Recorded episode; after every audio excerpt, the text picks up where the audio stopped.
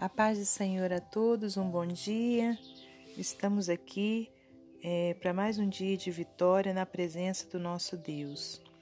Hoje, dia 10 de novembro de 2020, eu te convido a abrir a palavra do Senhor no Evangelho de Mateus.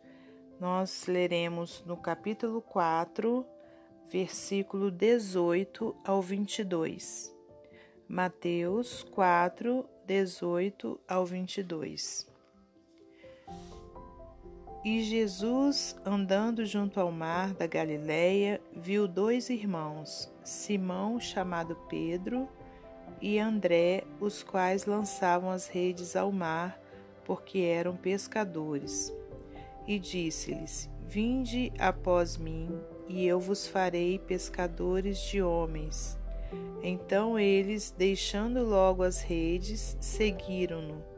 E adiantando-se dali, viu outros dois irmãos, Tiago, filho de Zebedeu, e João, seu irmão, num barco com Zebedeu, seu pai, consertando as redes, e chamou-os. Eles, deixando imediatamente o barco e seu pai, seguiram-no.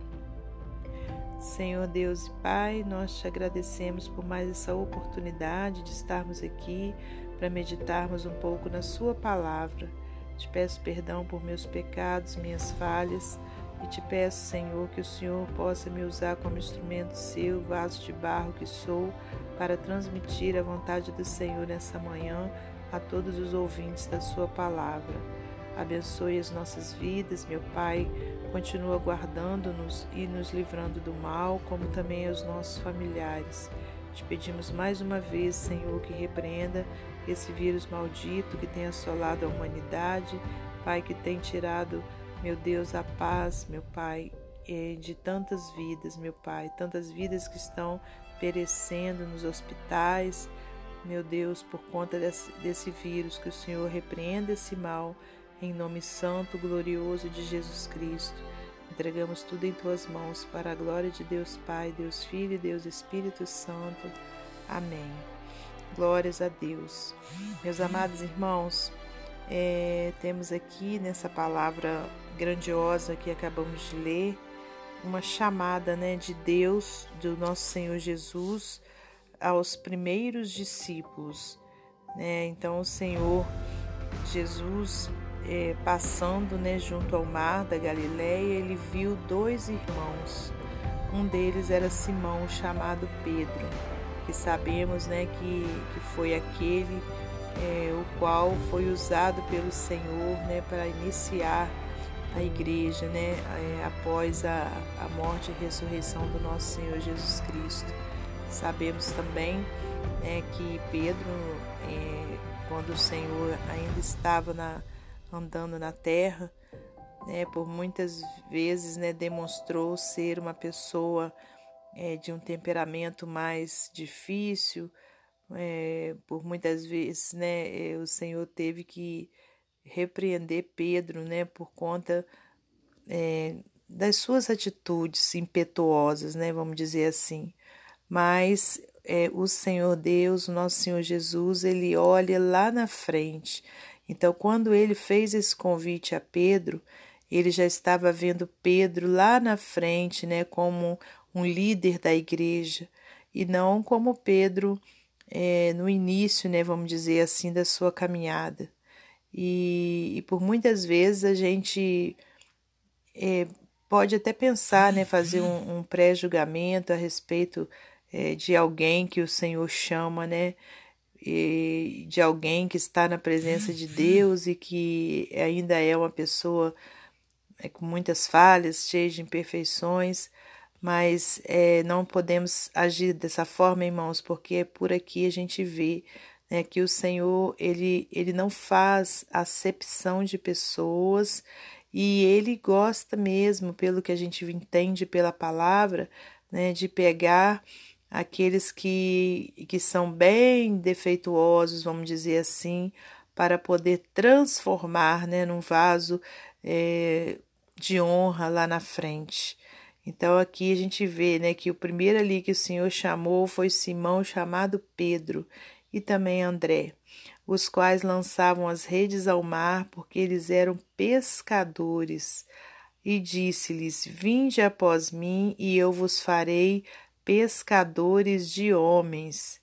Então eles, deixando logo as redes, seguiram-no. Então, por aqui a gente vê né, que Pedro e André, é, eles não hesitaram, né, eles não colocaram em primeiro lugar a vida deles, é, o trabalho deles. Não, quando eles ouviram o chamado do nosso Senhor Jesus, imediatamente eles largaram tudo e o seguiram. E no versículo 21 diz assim: Olha, e adiantando-se dali, viu outros dois irmãos, Tiago, filho de Zebedeu, e João, seu irmão, num barco com Zebedeu, seu pai, consertando as redes, e chamou-os. Eles, deixando imediatamente o barco e seu pai, seguiram-no. Mais, um, mais dois exemplos, né, irmãos, de servos do Senhor, né, que abriram mão de tudo, até mesmo aqui, né, da, da, da sua família, para poder seguir ao Senhor Jesus.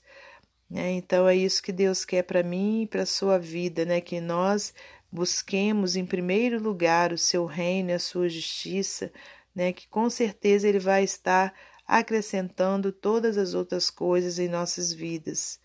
Né? Então, o Senhor, ele, ele se agrada né, daqueles que é, ouvem o seu chamado e seguem-no, seguem né, fazendo a sua obra. Que Deus, nosso Senhor, possa é, a cada dia, né, continuar é, chamando as almas perdidas, chamando, né, os simples, os quebrantados de coração, e que nós, irmãos, sejamos, né, esses instrumentos, né, da chamada do nosso Senhor Jesus, que nós nos coloquemos à sua disposição para podermos fazer essa obra grandiosa em nome santo e glorioso de Jesus Cristo. Amém? E para finalizar, eu quero mais uma vez deixar uma ilustração do livro Pão Diário. A honra de seguir. Enquanto visitava Jerusalém, um amigo meu viu um rabino idoso passando pelo Muro das Lamentações. O interessante com relação a esse idoso rabino eram os cinco jovens que andavam atrás dele. Eles também caminhavam curvados para frente, mancando, mancando, exatamente como seu rabino. Um judeu ortodoxo que os observasse saberia exatamente por que eles estavam imitando seu mestre. Eles eram seguidores. Por toda a história do judaísmo, um dos cargos mais honrados para um judeu era ter o privilégio de tornar-se um seguidor do rabino local. Os seguidores se sentavam aos pés do rabino enquanto ele ensinava. Eles estudavam suas palavras e observavam como ele agia e reagia à vida e aos outros. Um seguidor considerava uma grande honra servir seu rabino, mesmo nas tarefas mais servis, e porque admiravam o seu rabino, eles decidiam tornar-se como ele.